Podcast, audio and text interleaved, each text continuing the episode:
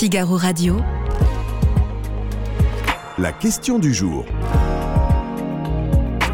Vincent Roseron. Partage sa vie entre une campagne électorale et les tribunaux. Donald Trump, ancien président des États-Unis, est plus que jamais candidat pour reprendre sa place à Joe Biden. Et nous allons nous poser cette question du jour sur le site du Figaro. Croyez-vous aux chances de Donald Trump d'être élu dans un an, de récupérer ce poste de président? Et je vais en parler avec Philippe Gély. Bonjour Philippe. Bonjour. Merci d'être avec nous aujourd'hui, directeur adjoint de la rédaction euh, du Figaro. Philippe, je le disais, dans un an, ce sera le retour des élections présidentielles américaines. Le scrutin a lieu le 5 novembre 2024, euh, donc euh, un an euh, le dimanche prochain. Mais aux États-Unis, ça a lieu le mardi, l'élection présidentielle. Et donc, pour cette nouvelle élection, on risque de se retrouver avec le même duel qu'il y a 4 ans, enfin, qu'il y a 3 ans, du coup, entre Joe Biden et Donald Trump. Oui, ça semble bien parti, en effet, puisque tous les deux sont euh, favoris des, primaires de, leur parti. Euh, Joe Biden parce qu'il n'a pas vraiment de rival. Il en a deux euh, des rivaux, mais qui à eux deux arrivent péniblement à 10% des intentions de vote. Il s'agit d'un élu républicain du Minnesota, Dean Phillips, qui, qui, fait 6% dans les sondages, c'est pas si mal. Et puis une écrivaine plutôt marquée à gauche, Marianne Williamson, qui est aussi candidate aux primaires euh, démocrates. Mais bon, euh, on, voit difficilement ces deux candidats euh, détrôner Joe Biden, à moins que quelque chose se produise pendant la campagne. Côté républicain, bien sûr, Donald Trump, on le voit déjà depuis plusieurs mois, domine la course. Alors là, c'est l'inverse. Il y a beaucoup de candidats. Et paradoxalement, c'est ce qui profite à Donald Trump, puisque le vote anti-Trump est émietté entre une, bonne dizaine d'autres candidats, même si son ancien vice-président euh, Mike Pence a jeté l'éponge récemment. Il reste, euh, il reste une bonne dizaine de candidats, dont les plus importants sont le gouverneur de Floride, Ron DeSantis, qui, qui n'arrive pas à décoller, mais qui est autour de 10% des intentions de vote, et puis euh, l'ancienne ambassadrice de Donald Trump à l'ONU, Nikki Haley, qui euh, monte, remonte un peu la pente, euh, mhm. qui, talonne de Santis, mais qui est quand même très loin, elle aussi, de Donald Trump, qui met 40 points à tous ses poursuivants pour l'instant. Est-ce qu'on peut s'attendre à ce que euh, certains candidats se, se, rétractent et que d'autres, du coup, remontent face à Donald Trump? Bah, On est très proche du début des primaires. Ça mhm. commence le 15 janvier dans l'Iowa, puis le 23 dans le New Hampshire. Dans l'Iowa, c'est un caucus, c'est un mode de scrutin un peu spécial, où tous les électeurs doivent être en même temps dans la même pièce pour pouvoir voter. Euh, mais euh, donc c'est très bientôt et dès les premières étapes des primaires, ça c'est traditionnel, on voit les candidats les plus faibles se retirer de la course, mhm. tout simplement parce qu'ils n'ont plus euh, les soutiens financiers nécessaires pour continuer. leurs chances sont considérées plus ou moins comme nulles au bout de deux ou trois scrutins s'ils n'arrivent pas à être dans les trois premiers, sans effet de leur candidature. Mhm. Alors on se pose cette question aujourd'hui sur les chances de Donald Trump, parce que vous le voyez sur ces images, Donald Trump passe quand même beaucoup de temps en ce moment dans les tribunaux plutôt qu'à faire campagne. Oui, euh, ce qui est étonnant d'ailleurs, c'est qu'il assiste à des procès où il n'est pas, auxquels il n'est pas obligé d'assister, notamment les procès civils euh, qui concernent son groupe, mais c'est très important pour lui parce que sa fortune est en jeu. Et euh, en fait, c'est quelqu'un qui a quand même toujours plus ou moins fraudé le fisc, il faut bien le reconnaître. Ça faisait partie de ses talents d'homme d'affaires, d'arriver à circonvenir, à contourner la loi, à s'arranger, etc. Il a plein, à, plusieurs reprises négocié des, des accords avec l'accusation. Il a souvent été poursuivi. Cette fois-ci, on l'accuse d'avoir obtenu des prêts. Euh, on l'accuse, entre autres choses, d'avoir obtenu des prêts à des conditions avantageuses en surévaluant la valeur de son groupe. Euh, et, là-dessus, il pourrait perdre sa chemise, en fait. Donc c'est pour ça qu'il est, on le voit très très nerveux dans ses réactions, à la fois parfois sur Twitter, mais surtout sur son propre réseau social, Truth Social, qui est mhm. la vérité, le réseau social de la vérité, on peut le traduire comme ça. Il est vraiment très agressif envers ses juges. Et puis il y a aussi les procès euh, pénaux.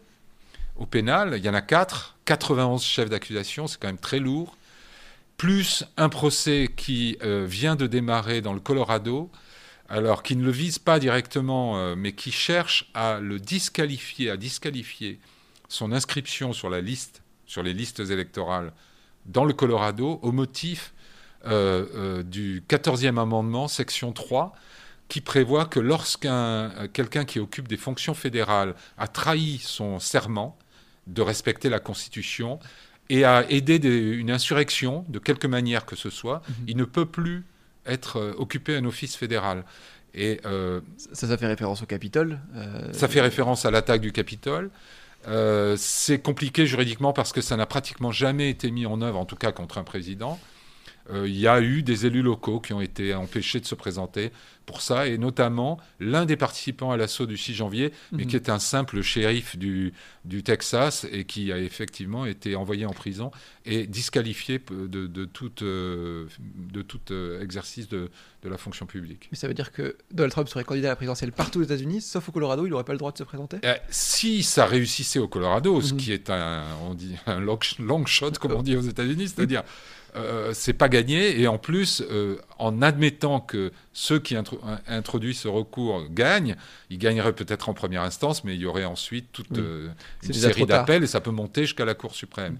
Et en fait, si la Cour suprême se saisissait de cette affaire du 14e amendement, section 3, ce serait une sorte de quitte ou double pour Donald Trump. On n'en est pas là, hein, mais parce qu'il a nommé des juges notamment à la Cour suprême, mais des juges fédéraux en général, euh, dont les noms lui ont été soufflés par un, organisme très conservateur qui s'appelle la Federal Society.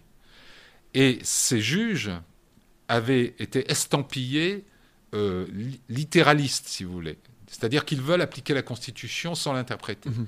Or là... Euh, ce serait le cas.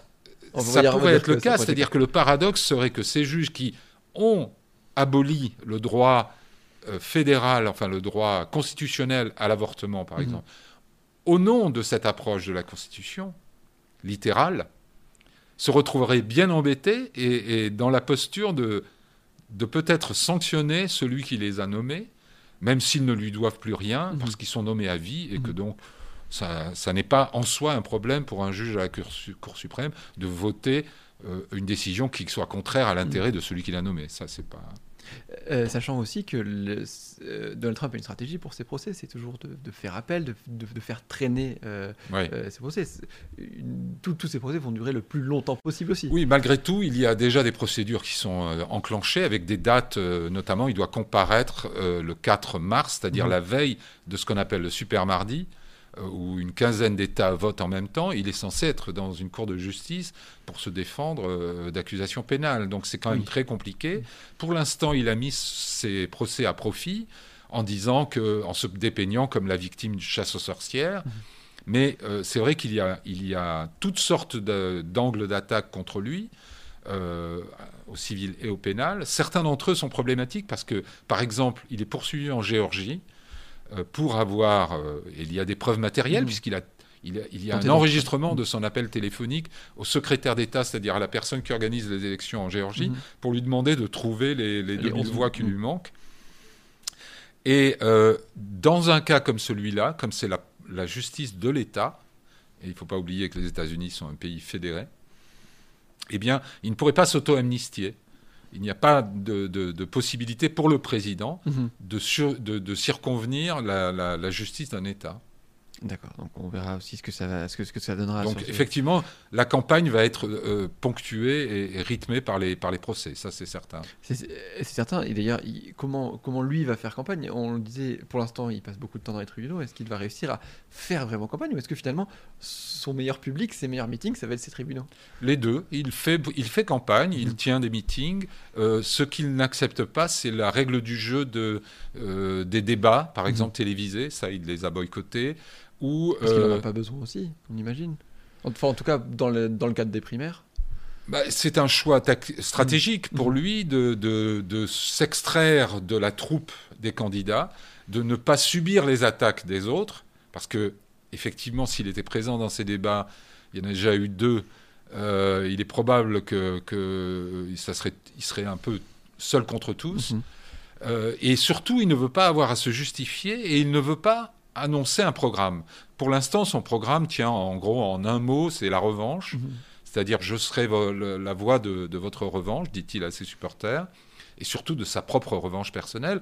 Au mois d'août dernier, il est allé jusqu'à dire dans une, interview télévisée que euh, il serait sans doute obligé de mettre ses opposants, ses adversaires politiques en prison.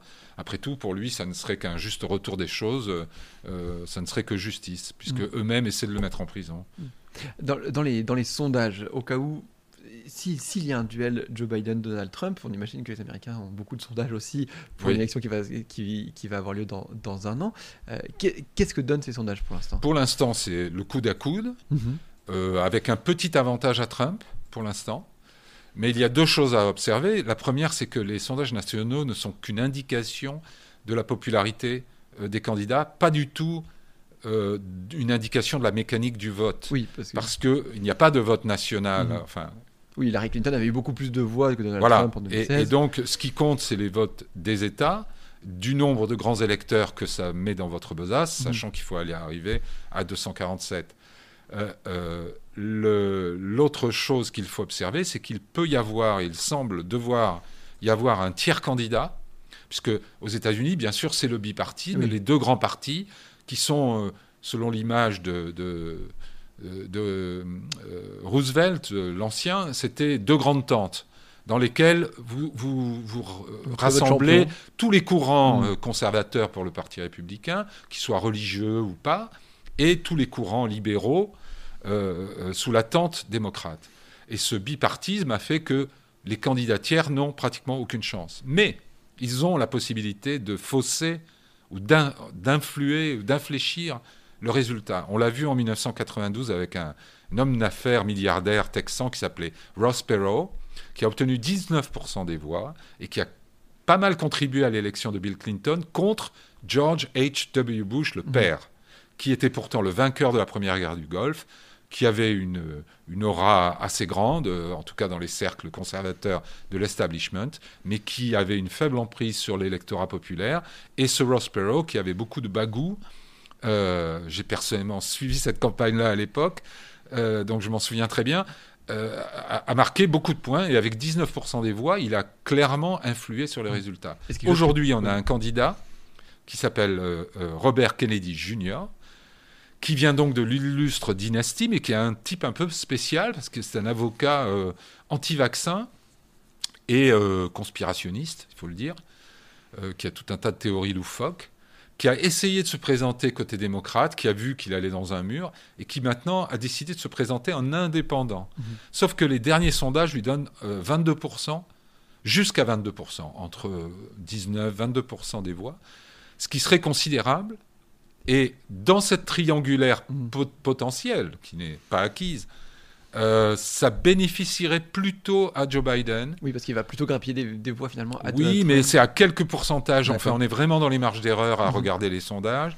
Donc c'est trop tôt pour dire si ça bénéficierait à, à, Trump ou à Biden. Mais ça montre surtout, ça confirme ce que disent aussi les enquêtes d'opinion, c'est-à-dire que la grande majorité des Américains voudraient éviter ce remake de 2020 ce, match retour Biden-Trump mm. avec un candidat qui aura 82 ans, ou presque.